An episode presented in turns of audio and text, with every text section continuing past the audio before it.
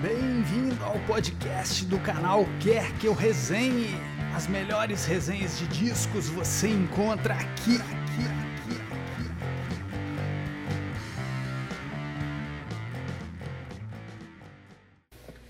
Bom, gente, André Marques, né, canal Quer Que Eu Resenhe.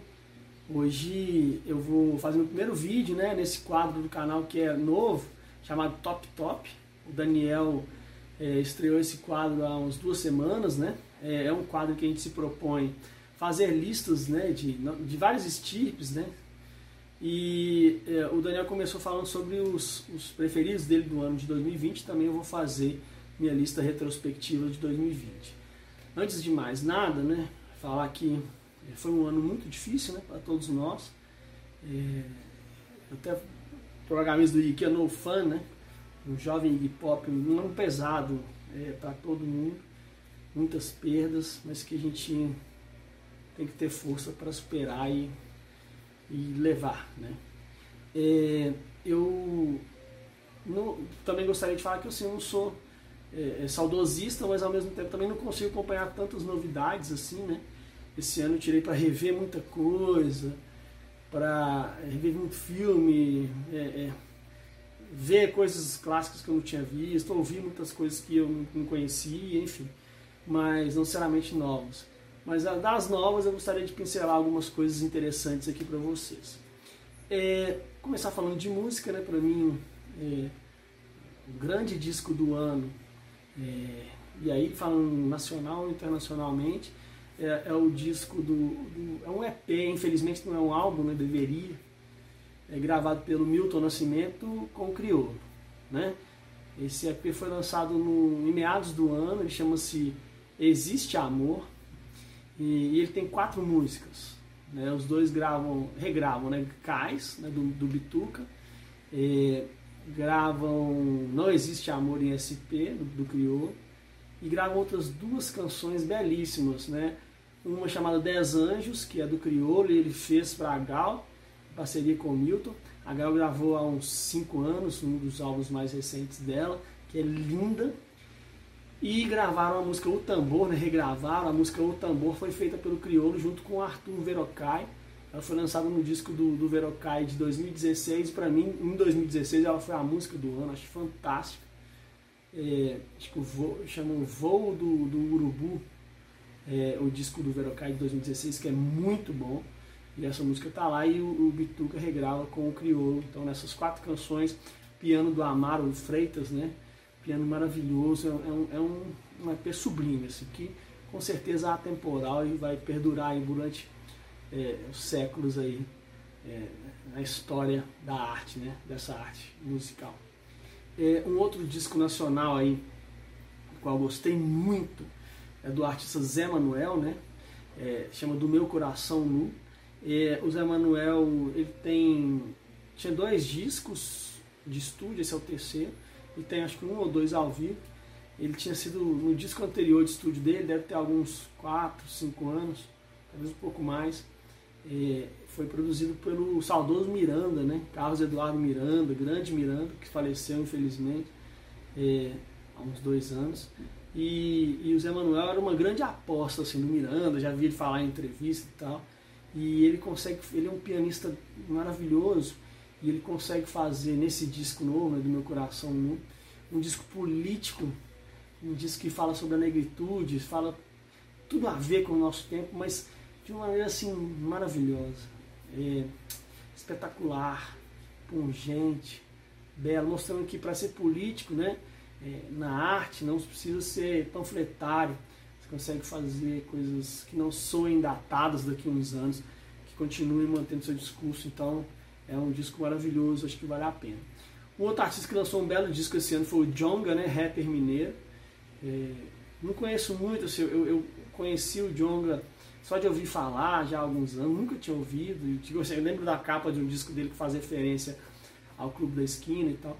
Mas aí no início do ano, antes da pandemia, eu, eu fui ouvir a discografia dele ouvi o disco novo, gostei muito. Chama Histórias da Minha Área. A capa é fantástica. Vou tentar colocar aqui no, no vídeo. E aí ele, ele grava esse disco. Tem algumas melodias muito legais, umas batidas muito bacanas. Eu gostei muito, assim, acho dos, dos três discos parece que ele tem o quatro. Achei o melhor, mas eu gostei dos outros também que eu ouvi.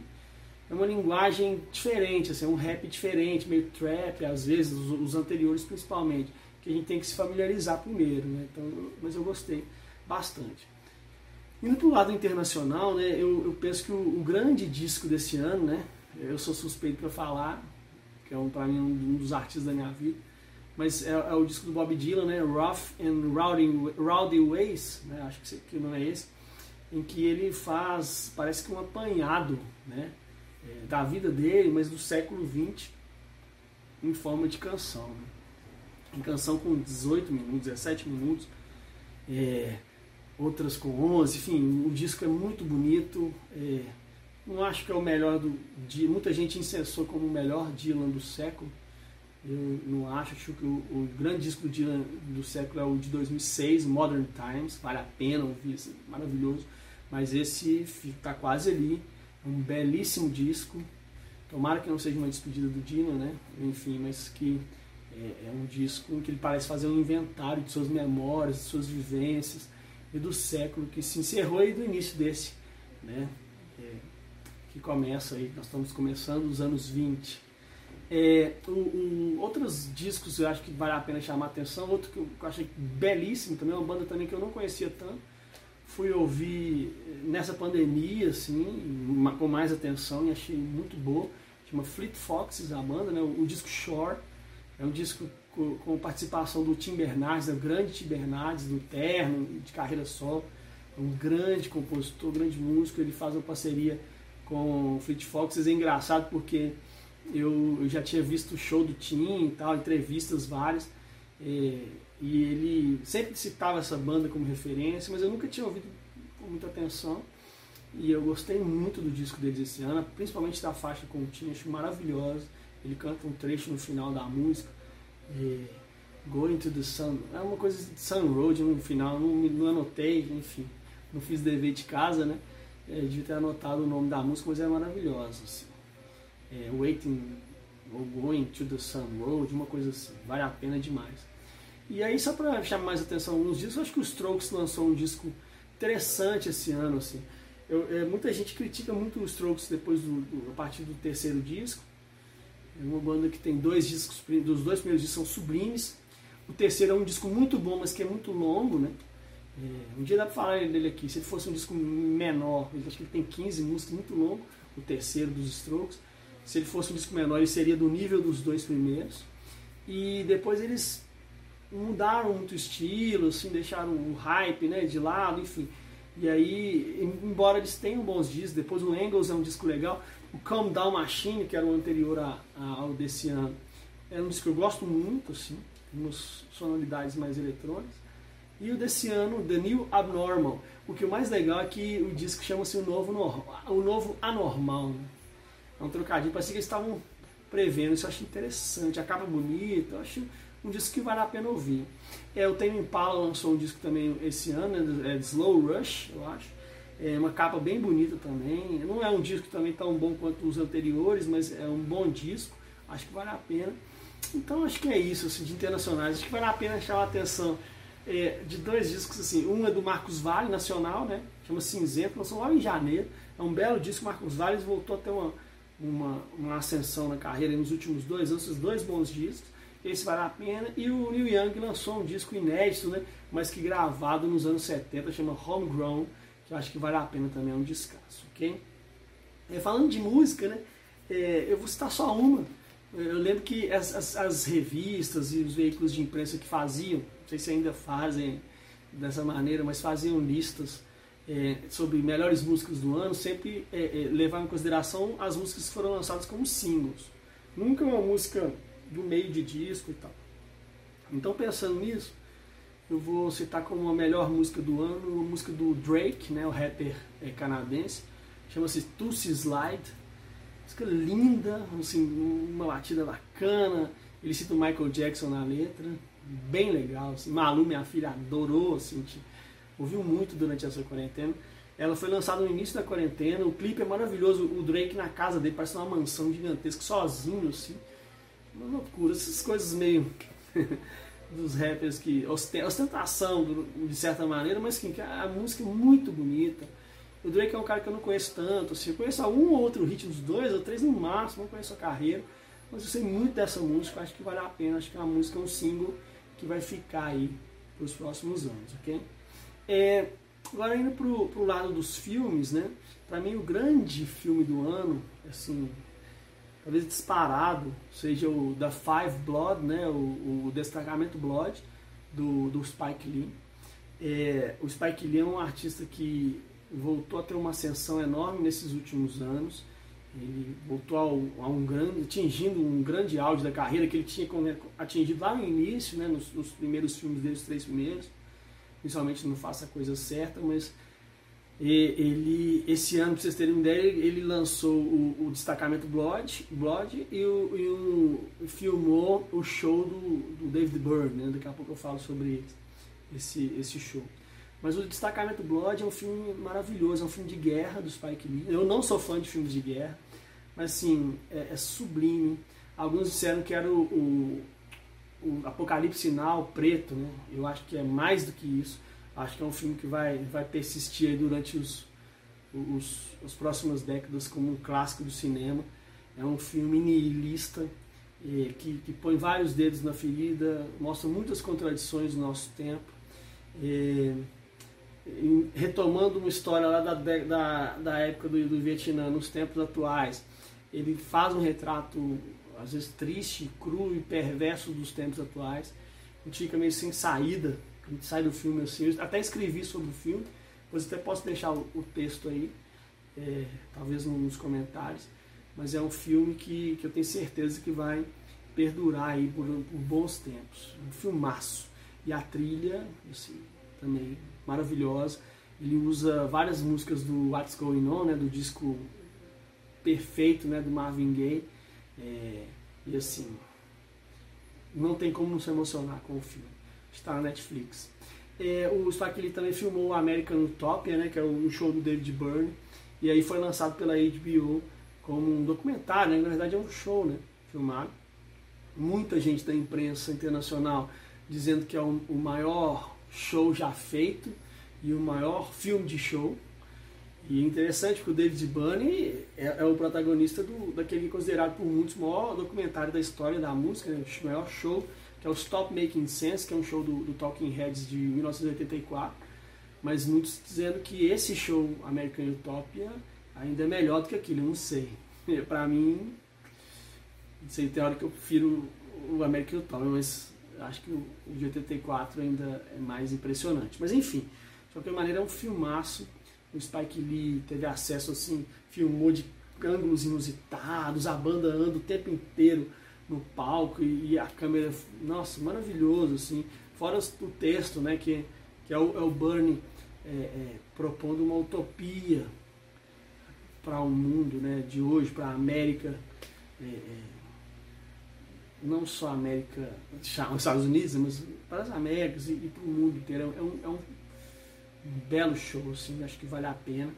É, destacar também como filmes aí não tão sublimes quanto esses dois. Ah, só um detalhe. O, o documentário do Spike Lee está sendo cotado para o Oscar. Interessante isso, porque quando foi lançado o, o, o da Five Blood, né, o destacamento Blood, todo mundo já colocou ele como candidatíssimo ao Oscar. E hoje já esqueceram um pouco, parece que o Spike ele lançou esse, esse documentário e muita gente já está falando que ele pode inclusive concorrer a melhor filme, porque é um, é um show especial, antológico, enfim. É, mas o, o, os filmes que, outros que eu acho interessante chamar a atenção, um chama é Na Vastidão, é Vastidão da Noite. É um filme menor, assim, um filme, não é B, mas é um filme baixo, de baixo orçamento, independente, de ficção científica, assim com ideias muito interessantes, assim, alguns ângulos de câmera fantásticos. Tá, tá na Amazon Prime, foi lançado esse ano. Acho que peca um pouco mais pro final, né, no terceiro ato principalmente, mas eu acho que é um, é um belo filme. Outro que me surpreendeu, porque eu também não gosto do primeiro, é o Borat, né, o Borat 2. O primeiro eu achei acho muito fraco, assim, era uma crítica ao governo Bush e tal.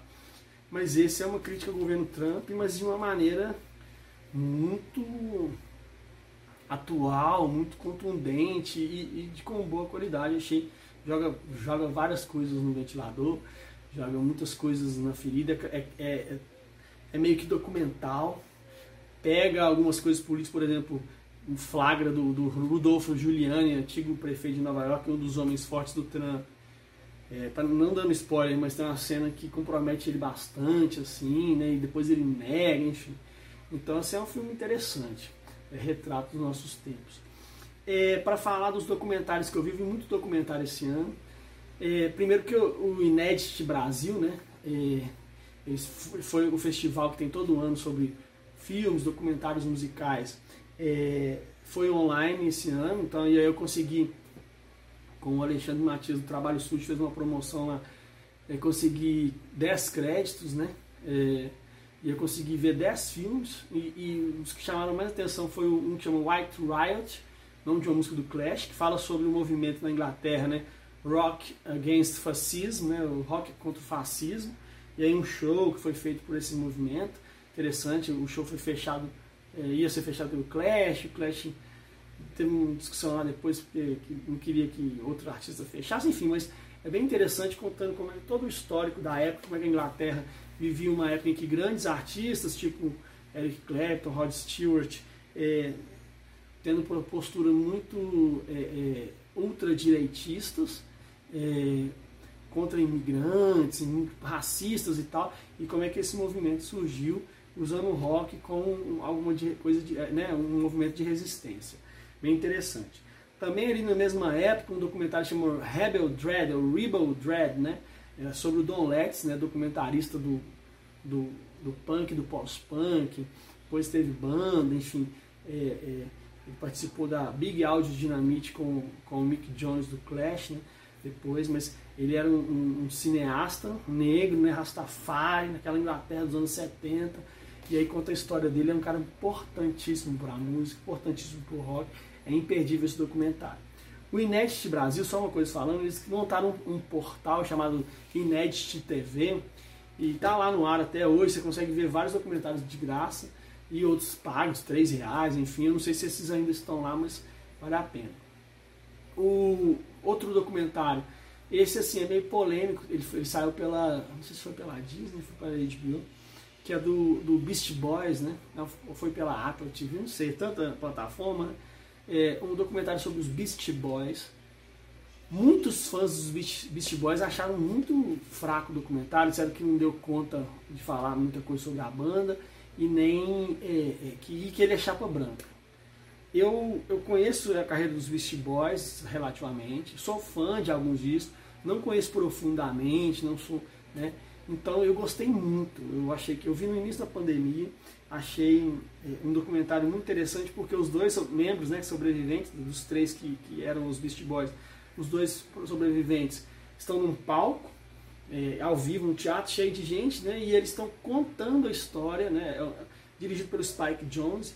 É, é um documentário falado, narrado, ao vivo. Né, interessante. E aí as cenas vão passando no telão ao fundo e os dois membros da banda é, vão, vão contando, tá bem interessante, gostei muito do formato, tal, muita gente criticou, mas eu gostei bem assim. Ainda falando sobre documentários, aí vou para o lugar, para o âmbito esportivo, né? É, um é, é, um documentário assim, belíssimo e sobre o, o, um tenista argentino, Guilherme Novilhas. É, esqueci, esta, esta a vitória é sua, uma coisa assim é a história de um tenista, é um documentário que conta a história de um tenista argentino que foi melhor do mundo durante um período nos anos 70, mas que sempre foi boicotado pelas associações de tênis e nunca conseguiu ser número um do mundo, embora ganhasse grandes lãs e tal. É um documentário muito emocionante, muito bonito. É, um outro documentário sobre esporte que vale a pena é uma série documental chamada The Last Dance, né? que é uma série que conta a história do Michael Jordan é, são 10 capítulos, salvo engano, de uma hora. E assim, é uma coisa maravilhosa para quem viveu, no meu caso, viveu o auge do, do Michael Jordan, né? Eu quando o Jordan ganhou o primeiro título em 91, passava na Bandeirantes, na Lakers versus Bulls, passava na Bandeirantes, eu tinha 11, tinha 10 para 11 anos. E de lá pra, de, em diante, né, eu acompanhei muito de perto, eu era fanático NBA e é um documentário assim imperdível. É, alguns falam que é chapa branca, mas não, nem tanto, assim, tem muitas críticas ao Jordan, algumas questões delicadas é, sobre é, postura dele em relação ao, racismo e tudo mais. E tudo mais. É, eu acho que vale a pena ver, mesmo se você não gosta de basquete, mas se você gosta, então aí é imperdível, é um grande documentário. É, Para fechar essa linha documentários, eu queria citar mais dois, né? É, um ficando na Argentina, acabei de citar a Argentina, é, é, um documentário que fala sobre o rock latino, né? Não só argentino. Chama Rompan Todo, é uma série documental, são seis episódios. É, fantástica a série. Eu, eu gosto muito do rock argentino, mas não, não sou profundo conhecedor. Na verdade, eu, eu gosto, eu conhecia, né? é, os, os, clássicos, os grandes nomes, tá? o Luiz Alberto Spinetta, Charlie Garcia e Fito Paz, né, principalmente. Eu conheci esses três, assim, e aí os outros uma outra música, mas assim, é um, é um documentário muito interessante, imagens belíssimas, descobre um monte de banda, um monte de disco, é, enfim. Muitos também fãs do, do rock latino acharam que o documentário deixa a desejar, porque não dá conta de tudo, é claro que não dá, são só seis episódios de uma hora, mas para quem conhece pouco, como era o meu caso, assim, imperdível também, vale muito a pena. E documentário que eu acho que é o grande evento cultural do Brasil esse ano, né, eu escrevi sobre isso inclusive é, nas redes sociais, é o documentário Amarelo, É Tudo Pra Ontem, do Emicida é, o Emicida, nesse. Eu até vou tentar colocar meu texto depois, não sei se vai dar nos, nos comentários. O Emicida até elogiou o texto, Chico Sá também, fiquei todo orgulhoso, mas enfim. É, é um, um, um, documentário em que o Emicida fala sobre um show que ele fez ano passado, né, da turnê do disco Amarelo, que foi lançado ano passado, mas ao mesmo tempo ele tenta recontar a história brasileira a partir do, principalmente do modernismo brasileiro de 1922, né?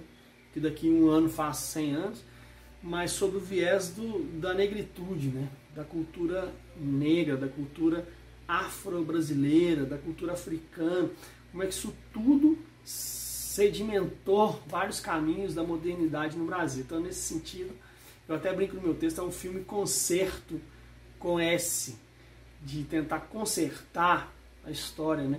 que muitas vezes, é, é, na verdade, praticamente todas as vezes é, é racista, é, é, preconceituosa, é uma história só dos vencedores. E embora isso esteja mudando nos últimos anos, né, aos trancos e barrancos, mas tem mudado. Então acho que vale a pena ver esse documentário do MC. Para finalizar, né, gente, assim, já vai ficar longo meu, meu vídeo. Eu vou falar de séries, né, assim, que eu, que eu vi esse ano e, e que eu acho que achei muito boas. Eu não sou muito de série, embora tenha visto algumas durante ao longo dos anos, mas é, tenho meio preguiça. É, primeiro porque eu primeiro que eu vicio, então eu começo a ver, eu quero ver 5, 6, 8 episódios até acabar mais rápido possível. Então não aguento, prefiro deixar de lado. Nesse sentido, eu vou optando por séries mais curtas, geralmente, quando eu vejo.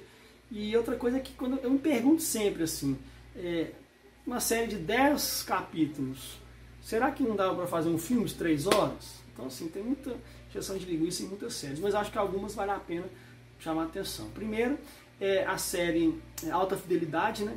É, infelizmente, ela teve uma temporada só e, e já foi cancelada. Ela estava numa plataforma chamada Hulu, não sei se no Brasil passou.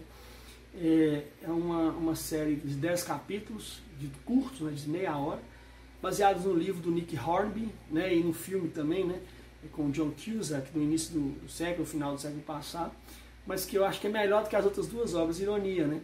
É claro que muito se deve a, a, a primeiro, a uma protagonista negra, mulher, é, bissexual, é, inclusive feita pela atriz Zoe é, Kravitz, Kravitz Zoe, Zoe Kravitz, que é a filha do Lenny Kravitz, né?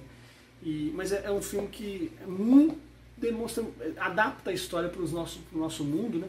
E ao adaptá-la para essa época em que a gente vive, é, a gente olha para as obras anteriores, mesmo a do, do Hornby e, e, o filme, e vê quanto ela era machista, quanto ela era branca, né? Quanto, é, não dá mais conta do mundo diverso que sempre foi, mas que deveria sempre ter, ter sido aceito e sim. Então incomoda olhar a partir da série para as anteriores, livro e filme, e a gente vê quão superior é, é a série. Né?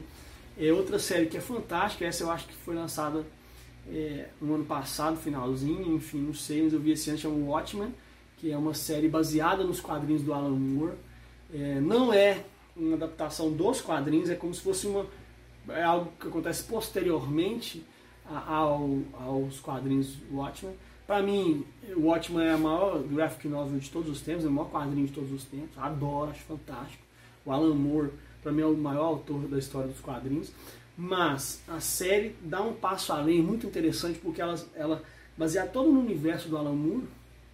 São parentes dele que não aprova nada de adaptação da obra dele. Nem, fala que nem vê, enfim. Mas que essa ele deveria ver, porque eu acho que ela adapta super bem. Também é uma obra muito política, retrato dos nossos tempos, retrato triste, perverso, cruel, dedo na ferida, mas muito importante, necessário. Para ficar nos retratos dos nossos tempos, né, mais duas séries também que eu acho que retratam bem esses tempos. Uma é The Boys, tá na Amazon Prime. É uma história de super-heróis, então muita gente tem preguiça também, mas enfim. Pra vocês terem uma ideia, eu nunca vi nenhum filme desses da Marvel aí, Vingar, nunca vi. Eu, eu gostava de histórias de super-herói até uns 20 anos atrás, até gostava, mas nos quadrinhos, é, no cinema sempre tem preguiça, enfim. Mas é, essa série eu comecei a ver e fiquei impressionado. Uma das mais políticas do ano. Ela retrata como todo herói, todo, todo, todo super-herói é, é, fascista. Né? E, e, isso, nisso ela está muito alinhada com o Watchman do Alan Moore lá lançado nos anos 80, 85, é que o Alan Moore, quando faz a, a, o graphic novel Watchmen, é, é, e o mote da série é quem vigia os vigilantes, né? É meio que ele destruindo o conceito de herói, mostrando quanto que uma pessoa que é super poderosa vai dominar os outros de maneira fascista. E, e essa série The Boys, ela leva isso ao extremo com um humor muito mordaz, muito irônico, destruindo, desconstruindo totalmente o, o, o papel dos heróis. Assim. Essa chama The Boys porque é um grupo de, de pessoas que se reúnem para tentar combater os heróis, para colocar eles nos eixos, para combater no sentido de não deixar eles mandarem tudo, mas é bem interessante. Assim.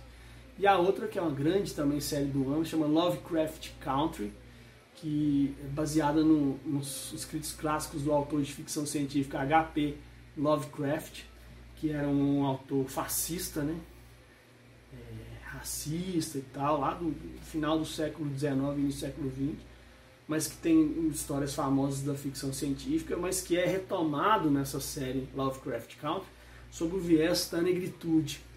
E aí vão é, é mostrando vários acontecimentos fantasiosos de, de ficção científica, que monstros e tudo mais, mas mostrando que aquilo não é nada assustador perto do racismo que eh, os, os, protagonistas da história vivem nos Estados Unidos dos anos 50 e continuam vivendo até hoje. Né? A série é um retrato do hoje, também impressionante. Dez episódios, não sei se vai ter uma segunda temporada, dizem que não, mas assim, é fantástico. Ok? O The Boys que eu falei anteriormente são duas temporadas, né? Tem a primeira e a segunda, foi esse ano a segunda, também 10 episódios. E para fechar, a, a, série que eu vi agora no finalzinho do ano, Mandalorian, que é baseada no universo Star Wars, né? É uma série bem legal, assim, tem o personagem Baby Yoda, né? Que é um personagem carismático. Enfim, não acho. Tem gente que acha melhor do que a série original, não acho. Talvez melhor do que os do que o último filme que destruiu, né? É, decepcionou todo mundo. Mas é um, uma série legal, assim, que eu acho que vale a pena ver, ok? Então é isso, gente. Início do ano, né? Espero que vocês continue aí quarentenados durante um tempo, até a gente conseguir sair dessa. E força para todos, bom 2021. Até. Nossas resenhas também estão disponíveis em vídeo no canal Quer Que Eu Resenhe no YouTube.